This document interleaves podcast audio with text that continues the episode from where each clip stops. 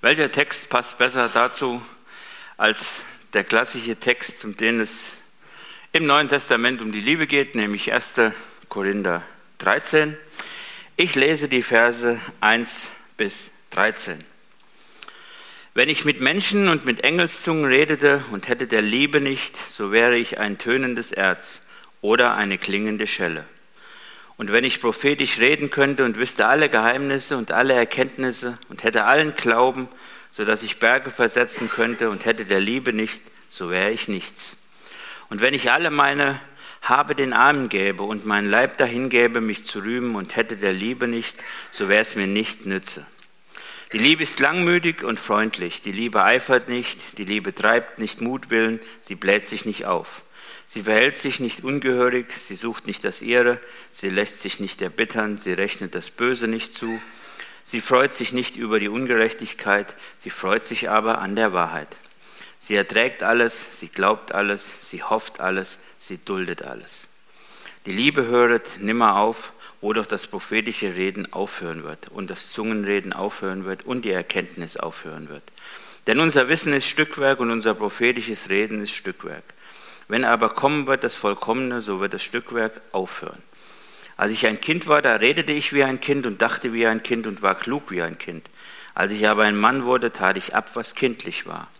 Wir sehen jetzt durch einen Spiegel in einem dunklen Bild, dann aber von Angesicht zu Angesicht. Jetzt erkenne ich stückweise, dann aber werde ich erkennen, gleich wie ich erkannt bin. Nun aber bleibe Glaube, Hoffnung, Liebe. Diese drei, aber die Liebe ist die größte unter ihnen ein sehr, sehr bekannter Text. Und mir ist mal ein Wort aufgefallen und das ist das Wort alles. Hier steht drin, die Liebe glaubt alles, sie hofft alles, sie duldet alles. Was heißt eigentlich alles? Und es gab im, in, in Amerika mal einen Prozess, die Amerikaner, das wisst ihr, die verklagen alles und jeden und äh, es irgendwie geht. Und da gab es einen Prozess und da mussten die Richter genau dieses Wort definieren. Sie mussten nämlich feststellen, ganz offiziell im Gericht, was heißt alles. Und sie haben das folgendermaßen festgestellt und ich finde, das ist relativ klein und gut zusammengefasst. Sie haben nämlich gesagt, das Wort alles schließt alles ein und schließt nichts aus. Ja, relativ kurzer Satz. Und das ist auch hier das, was wir gelesen haben, wenn das Wort alles hier steht. Alles schließt alles ein und nichts aus. Jochen, jetzt darf ich dich bitten. Der Jochen ist ein wenig angeschlagen. Das müssen wir noch sagen. Der ist noch nicht so richtig fit. Aber deswegen freuen wir uns, dass er heute Morgen hier ist.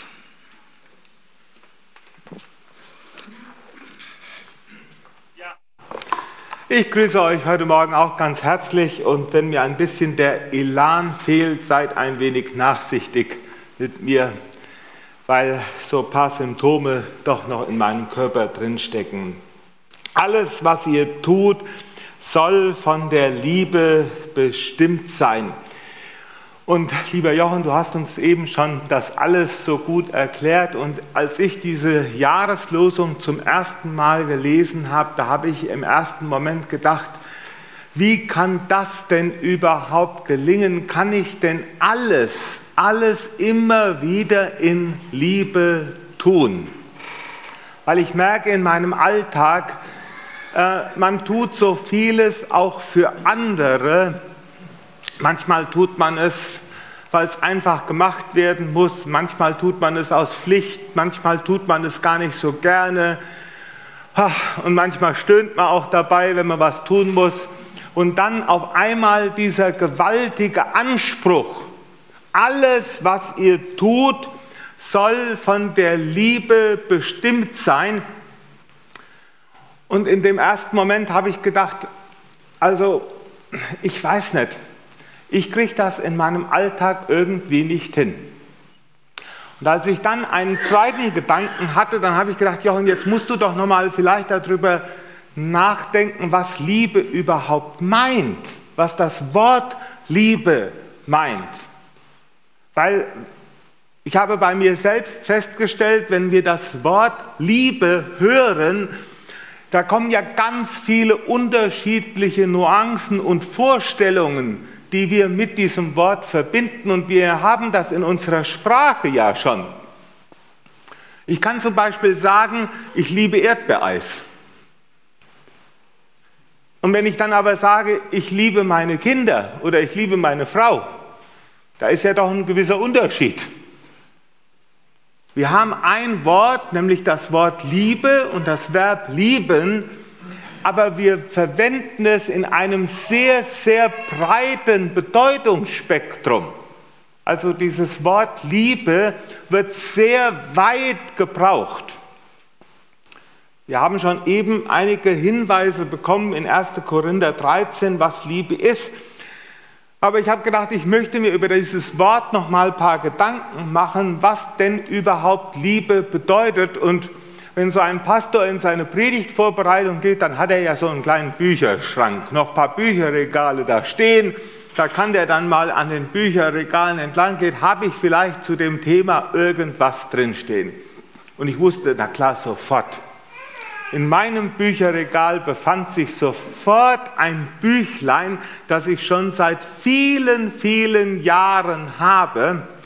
Und das ist das Büchlein von dem bekannten Autor, geht das Ding hier, ne, muss man auf grün machen, äh, was man Liebe nennt, von C.S. Lewis. Ich will mal kurz fragen, hat jemand von euch schon mal dieses Büchlein in der Hand gehabt? Ja, okay, schon mal vielleicht reingeguckt. Also dieses Büchlein ist schon sehr alt, aber C.S. Lewis, er war ein, auch ein Literaturwissenschaftler, ein Sprachwissenschaftler. Er hat mal so eine kleine Abhandlung über das Wort Liebe geschrieben und was Liebe überhaupt bedeutet. Und äh, er ist da von dem griechischen Ansatz gekommen, weil die Griechen ein Stück weit differenzierter von Liebe gesprochen haben. Im Deutschen haben wir das auch ein bisschen. Wir können nämlich zum Beispiel sagen, ich mag Erdbeeren und ich liebe Erdbeeren. Das ist nochmal ein Unterschied. Das hat man im Englischen auch, love und like. Aber er hat nochmal versucht, die unterschiedlichen Arten, die unterschiedlichen Weisen, wie wir lieben, was wir Liebe nennen, das mal ein bisschen aufzudröseln, ein bisschen zu differenzieren. Und das, wo, na klar, das Wort Liebe am stärksten mit in Verbindung gebracht wird, ist erstmal der Eros. Und der Eros, das ist nicht einfach nur Sex oder Geschlechtlichkeit, sondern Eros ist die Liebe, wo von dem anderen oder von einer Sache eine ganz große Attraktion ausgeht. Also das, was mich anzieht, wovon ich begeistert bin, wovon ich begehrt bin, das ist die Schönheit. Wenn wir etwas Schönes sehen und erfahren, gerade in einem anderen Menschen Schönheit entdecken, die unwahrscheinlich anziehend, attraktiv wirkt, auf einmal wird der Eros in uns ein Stück weit aktiviert. Wir fühlen uns zu dem anderen hingezogen. Und meistens entsteht dann auch dieses Begehren und mit dem Eros sind ganz starke Gefühle, Sehnsucht, Emotionen verbunden. Das erleben wir ganz stark, gerade in der geschlechtlichen Liebe, in der Verliebtheit und da sind unsere Emotionen ganz stark. Ganz stark sind die dabei involviert. Dann gibt es aber auch das, was die Griechen Storge genannt haben. Und das ist die sogenannte Zuneigung. Und dann ist das so, bei der Stärke ist nicht die Attraktion des Gegenübers der Impuls, der mich in Bewegung bringt, sondern bei der Stärke ist es seine Bedürftigkeit. Das Gegenüber, von ihm geht eine gewisse Bedürftigkeit aus. Also der Hilfsbedürftige. Oder da, wo ich merke, hier muss Schutz gegeben werden, hier muss Versorgung gegeben werden. Und wir erleben das als Menschen gerade bei, wenn ein Kind, ein kleines Kind, ein Baby, ein Kleinkind, da wird die Zuneigung aktiviert, aber bei den kleinen Kindern ist es manchmal auch nochmal das Anziehende. Aber zum Beispiel bei älteren, hilfsbedürftigen Menschen, Also da wird in Menschen oft, wenn das Gegenüber bedürftig ist, dann wollen wir ihm in Zuneigung begehren, begegnen. Und die Zuneigung, die ist viel weniger auf Attraktion angewiesen, dass der andere attraktiv ist. Ne? Wir können uns dem anderen in Zuneigung zuwenden, ohne dass der andere besonders hübsch oder toll sein muss. Beim Eros ist das was anderes. Und dann gibt es auch noch, die, was die Griechen die Philia genannt haben, das ist die Freundschaft. Und die Freundschaft, die lebt davon, die Liebe der Freundschaft, dass man gleichgesinnt ist, dass man gemeinsame Ziele, gemeinsame Interessen hat. Freunde stehen Seite an Seite und schauen auf etwas Gemeinsames nach vorne gerichtet. Mein Sohn hat zum Beispiel, der ist jetzt im Studium und er hat einen Freund gefunden. Und mit diesem Freund der war nicht besonders hübsch, der war nicht besonders toll und der war auch nicht besonders hilfsbedürftig. Aber seine Freundschaft ist, die interessieren sich gemeinsam für etwas. Das Studium, das Thema hat sie gepackt. Sie tauschen sich darüber aus, sie unterhalten sich darüber, sie versuchen gemeinsam zu Lösungen zu kommen. Und das gemeinsame Interesse, das gemeinsame Ziel, das ist sozusagen der Brennstoff, der eine Freundschaft, wie die Griechen sie verstanden haben, am Leben hält. Dann gibt es na klar noch andere Unterformen der Liebe, der Patriotismus, die Liebe zur Heimat, die Liebe zur Kunst, die Liebe zur Natur, zu den Tieren. Und bei all diesen unterschiedlichen Formen wenn ihr das noch besser beschrieben haben wollt, besorgt euch mal das Büchlein von C.S. Lewis. Da ist das wunderbar alles noch mal ein bisschen genauer beschrieben. All diese unterschiedlichen Formen gibt es nicht nur in Reihenform. Manchmal kommen sie in Reihenform daher, aber meistens sind immer auch noch andere Nuancen mit drin. Man hat diese unterschiedlichen Arten nicht in Reihenform.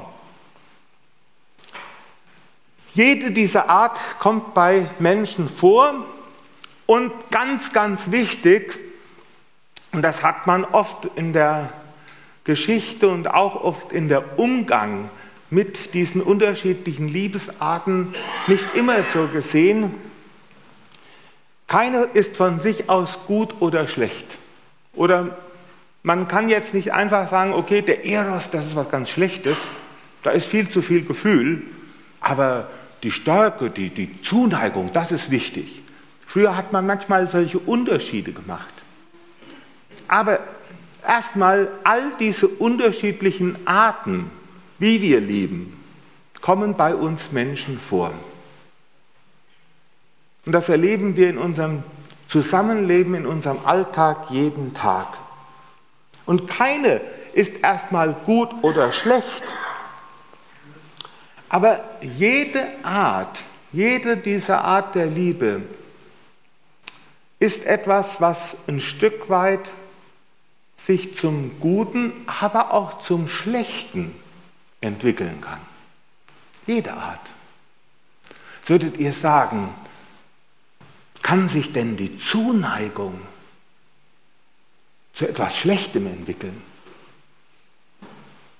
Ich will euch nur mal eins sagen, es gibt viele Menschen, die durch Mutterliebe, Zuneigung, zu viel Zuneigung schwach gehalten worden sind, unten gehalten worden sind. Dann spricht man von den sogenannten Muttersöhnchen. Wenn auf einmal eine Liebe so ausschließlich sich dem Gegenüber zuwendet, dass der andere letztendlich davon Schaden nehmen kann. Jede menschliche Art der Liebe, und das hat C.S. Lewis sehr, sehr schön beschrieben in seinem Büchlein, jede menschliche Art der Liebe braucht ihre Reinigung. Braucht die Reinigung, dass sie von verkehrten Motiven gereinigt wird. Da werden wir später noch mal kurz zu kommen. Aber was auch noch mal wichtig ist, nur mal kurz, ganz, ganz kurz eine Gedanken für unsere eigene Reflexion. Jede Zeit betont die Liebe anders. Also durch die Jahrhunderte hindurch haben Menschen unterschiedliche Arten der Liebe auch unterschiedlich betont oder wichtig gefunden. In der Antike wurde zum Beispiel die Freundschaft von Gleichgesinnten, woher weiß man das nun, das hat man, wenn man die Literatur studiert. Heute, was wird am meisten gelesen? Also am allermeisten werden Krimis gelesen. Und das Zweite ist, was heute am meisten gelesen wird, Liebesromane. Gleich, also Krimis oder Liebesromane. In der Antike hat man Bücher gelesen, wo die Freundschaft gepriesen wurde. Die Freundschaft von Gleichgesinnten. Da wurde diese Art der Liebe, die Philia, hochgehalten. Nicht der Eros, die Philia wurde hochgehalten. Und deshalb ist es so, dass in den Zeiten, in den unterschiedlichen Epochen auch die Arten der Liebe unterschiedlich stark beachtet wurden. Und man muss auch noch eins wissen, wir denken heute, wir sprechen heute schon seit etlichen, ja in diesem Jahrhundert, das hat angefangen im 19. Jahrhundert von der sogenannten Liebesheirat. Und äh, durch die Literatur hindurch ist das so, diese Auseinandersetzung, wo in anderen Kulturen, auch in unserer Kultur war das lange Zeit so, dass die Eltern den Ehepartner ausgesucht haben. Und da stehen uns ja die Haare zu Berge. Aber wir müssen nur mal eins uns klar werden. Es gab viele Zeiten in der Menschheitsgeschichte, wo sich die Menschen den Eros oder die Freundschaft überhaupt nicht leisten konnten. Wo es ums nackte Überlegen ging. Und da konnten die Menschen gar nicht sich, diese höheren Formen der Liebe leisten, weil sie so absorbiert worden sind von dem Kampf ums Leben. Und in unserer heutigen Zeit haben wir eine ganz starke Gewichtung, Betonung, und ich kann das nur sehr, sehr allgemein ausdrücken wo Liebe und Gefühl ganz stark zusammenkommen. Liebe und Gefühl. Liebe und Gefühl, das ist wichtig. Wie fühlt sich das denn an? Und manchmal passiert es uns, dass wir Liebe und Gefühl miteinander verwechseln. Dass wir Liebe und Gefühl miteinander verwechseln. Ich muss doch immer fühlen, dass ich selbst liebe, gerade in der Liebe zwischen den Geschlechtern. Und dieses Gefühl, dass der andere mich liebt, das muss doch bei mir ankommen. Und wenn ich kein gutes Gefühl dabei habe, dann kann es doch keine Liebe sein. Und die Frage ist, ob diese Vorstellung von Liebe und Gefühl, ob das wirklich so genauso stimmt. Heute gehen viele Paare auseinander und ich habe viele, schon etliche Male Menschen auch in der Seelsorge gehabt, wo man auseinandergegangen ist wo dann die anderen gesagt haben, das fühlt sich nicht mehr richtig an. Das fühlt sich nicht mehr gut an. Und die Frage ist, ist das Gefühl und Liebe, wie gehört das zusammen? Und deswegen möchte ich uns heute Morgen einmal sagen, Liebe ist mehr als Gefühl. Liebe ist mehr als Gefühl. Gefühle sind gut, aber Gefühle sind nicht alles. Liebe kann nicht nur von guten Gefühlen abhängig sein, sie muss tiefer gehen. Ihr Leute, wenn wir nur als Menschen Liebe erfahren hätten, wenn der andere sich gut dabei gefühlt hätte, dann würde keiner von uns hier lebendig heute sitzen. Ich denke da oft an junge Mütter. Stellt euch mal vor, das Baby schreit in der Nacht und hat Hunger. Zum ersten Mal geht man hin. Zum zweiten Mal geht man hin. Zum dritten Mal geht man hin. Ich frage mal die jungen Mütter oder die Mütter, die das alles erlebt haben, wie fühlt sich das an, wenn man zum dritten oder zum vierten Mal dann nachts geweckt wird und der Mann schnarchend ruhig daneben liegt? Hat man dann gute Gefühle? Oder liege ich da falsch? Wisst ihr, und so könnte man viele Situationen beschreiben, wo ich Liebe gebe, ohne dass sich das immer gut anfühlt. Und ich möchte auch mal eins deutlich sagen. Wer hat die allergrößte Liebe für uns? Es ist unser Herr Jesus Christus. Und er hat uns geliebt.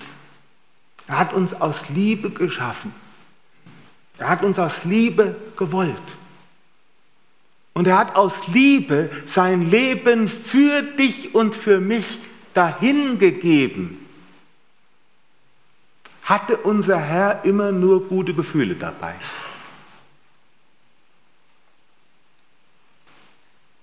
Als er am Kreuz hing und aus Liebe für uns gestorben ist, sein Leben hingegeben hat, hatte der Herr dabei gute Gefühle? Nein, sondern Liebe ist mehr als Gefühl. Sie muss tiefer gehen. Liebe ist oft die Willensentscheidung, die sich dem Gefühl, der Stimmung, der Gemütslage entgegenstellt. Um zu lieben, muss ich manchmal sagen, trotzdem. Trotzdem. Ich tue es trotzdem. Ich setze mich für den anderen ein, ich diene ihm, auch wenn sich das im Moment nicht gut anfühlt.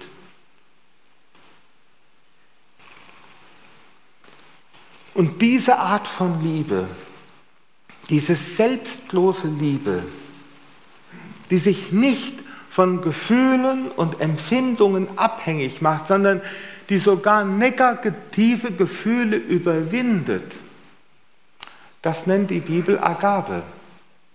Diese selbstlose Liebe, die das Wohl des anderen meint. Einer achtet den anderen höher als sich selbst. Die Liebe, sie erträgt alles, sie duldet alles, sie glaubt alles.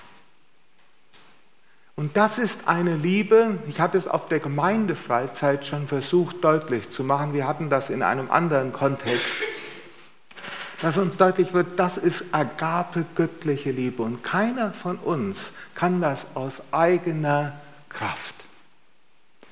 Weil menschliche Liebe ist, und das ist jetzt eine kleine Wiederholung für die, die auf der Gemeindefreizeit waren, menschliche Liebe ist immer von Geben und Nehmen bestimmt. Sie sucht immer den Ausgleich.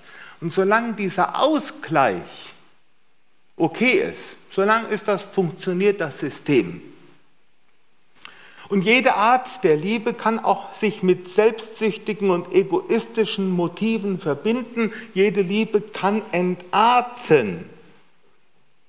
Das heißt auf einmal, dass diese Liebe, ich diese Liebe lebe, damit ich daraus meinen Selbstwert ziehe. Damit ich daraus Bestätigung für mich ziehe, dass diese Liebe meinen, meinem Leben Sinn gibt.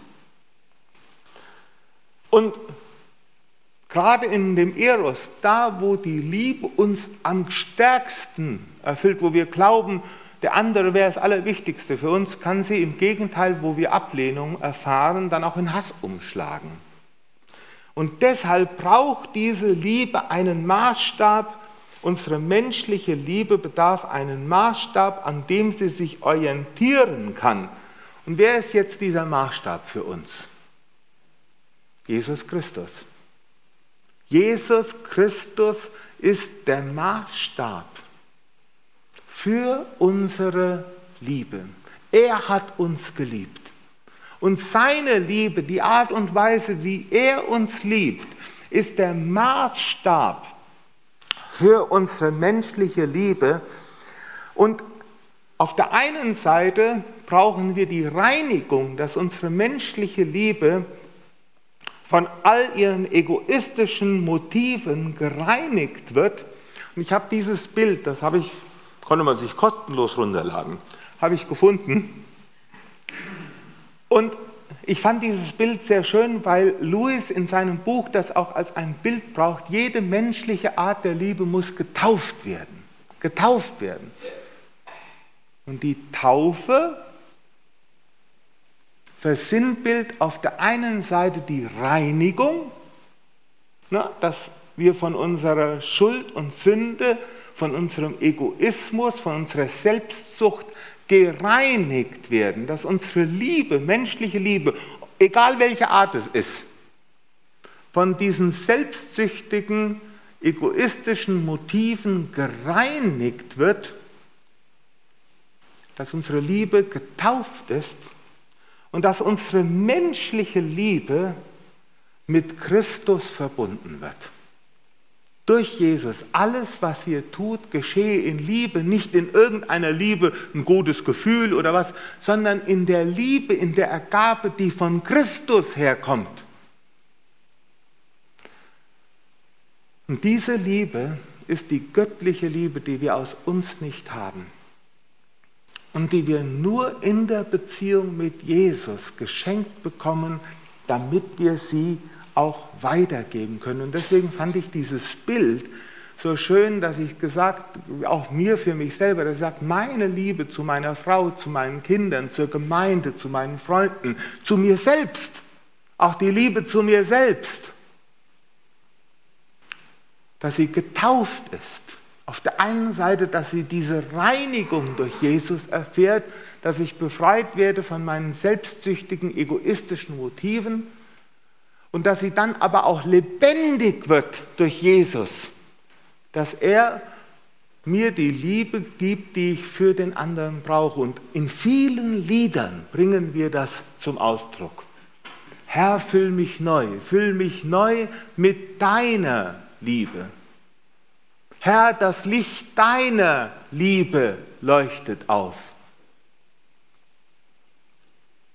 Und wenn wir in christlichen Liedern das Wort Liebe gebrauchen, dann denkt bitte an diese Liebe, die in Jesus Christus sich offenbart hat.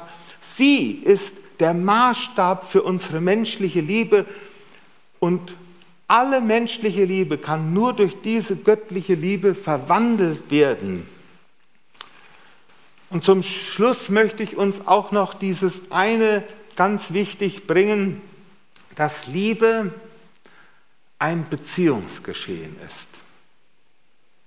Ein Beziehungsgeschehen ist. Liebe geschieht nicht im luftleeren Raum, sondern Liebe äußert sich immer im Leben. Sie braucht einen Ort, sie braucht ein Zuhause, damit sie sich entfalten kann, damit sie Gestalt gewinnt. Wenn sich Mann und Frau gegenseitig ihre Liebe bekunden,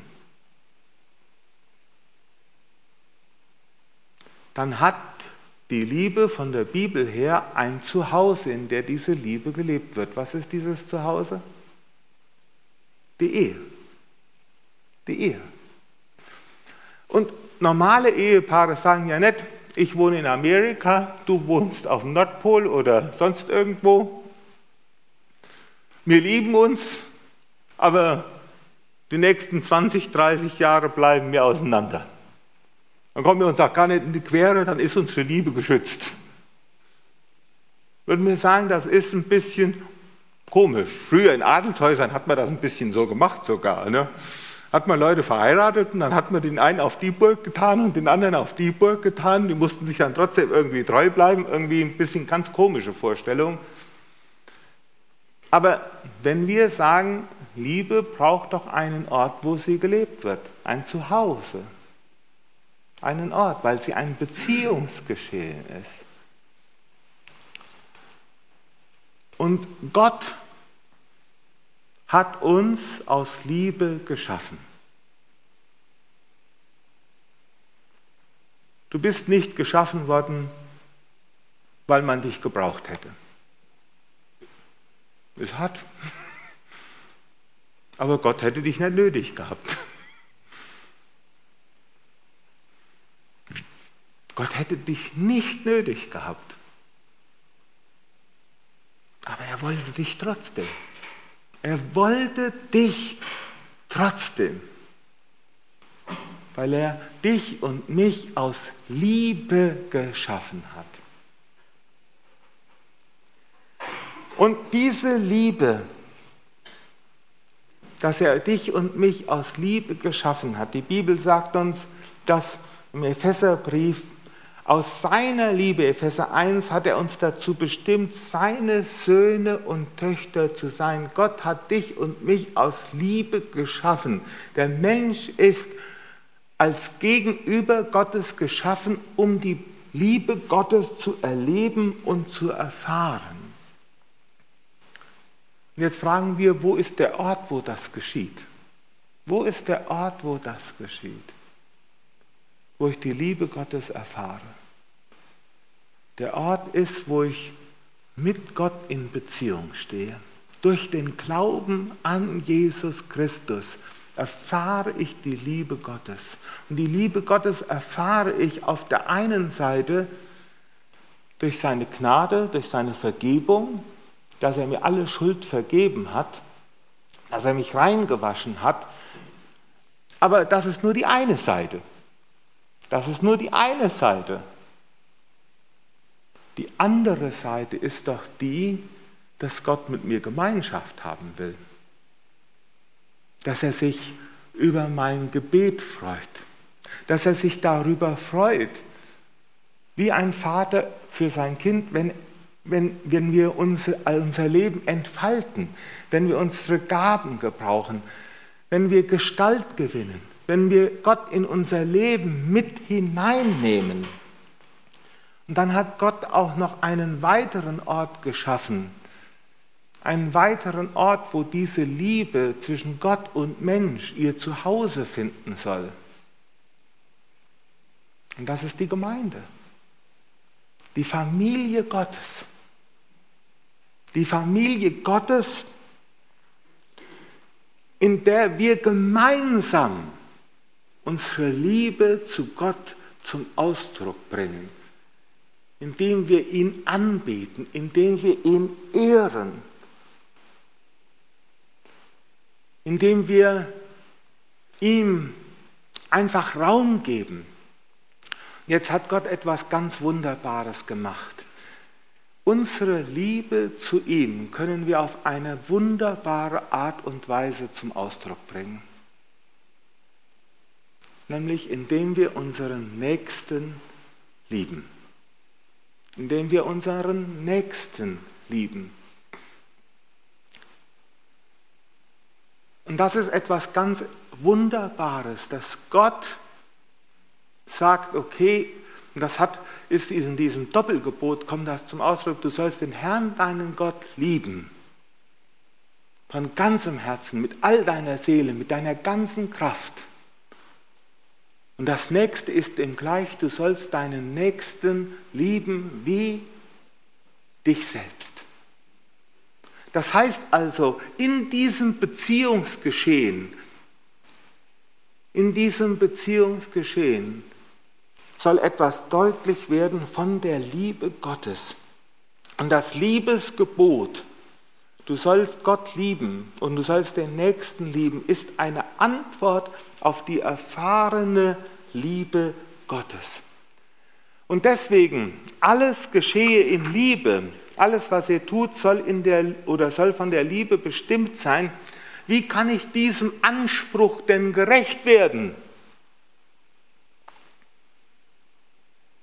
Ich kann diesem Anspruch nur dann im Ansatz gerecht werden, wenn ich mich erstmal selber lieben lasse. Wenn ich erst selber Liebe erfahre. Wenn ich Liebe geschenkt bekomme.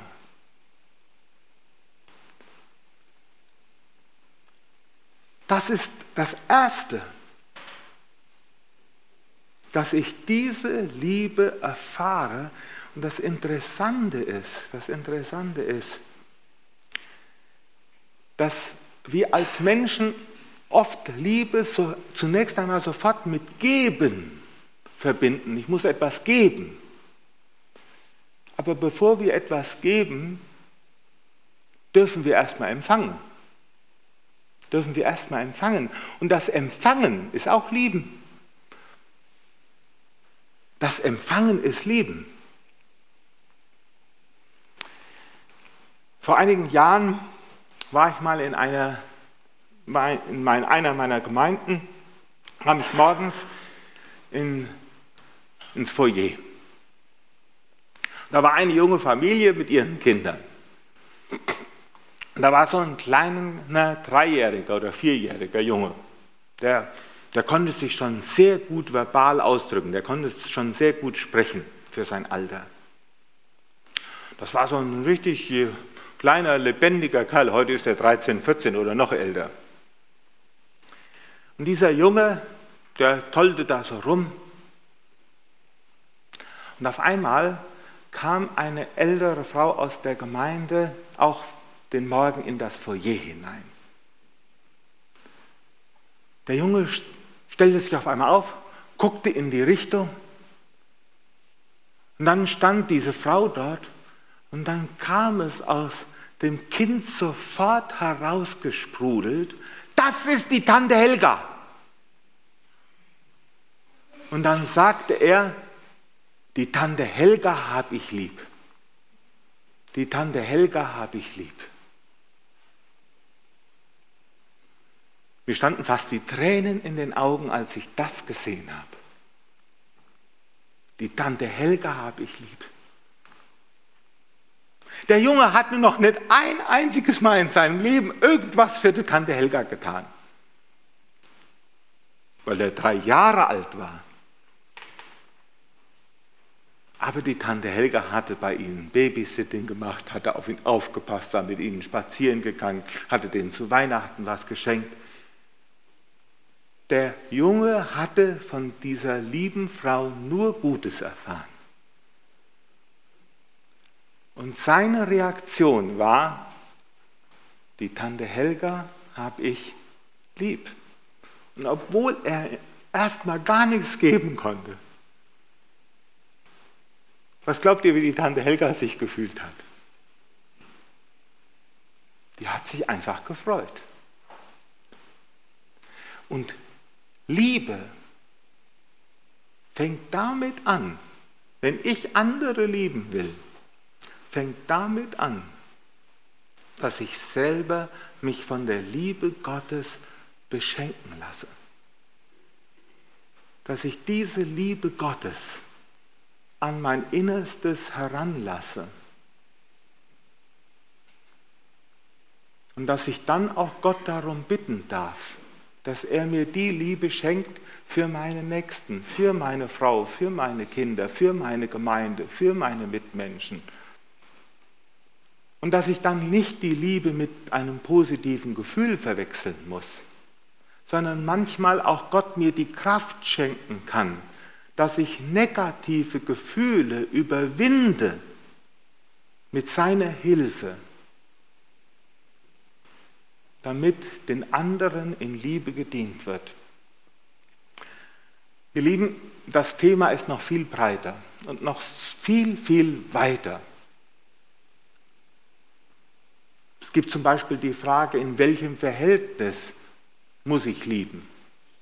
Muss ich jeden, ist jedes das Verhältnis, was, was sagt das über die Liebe aus? Können wir heute Morgen alles gar nicht machen.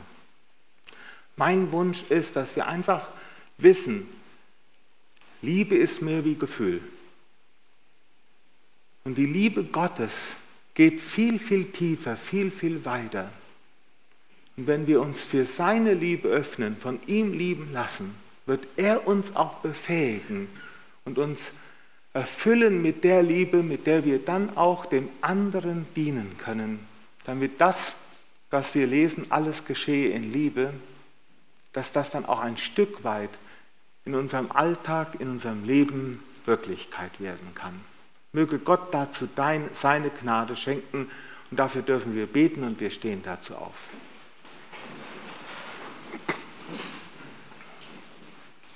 Unser Vater im Himmel, du bist ein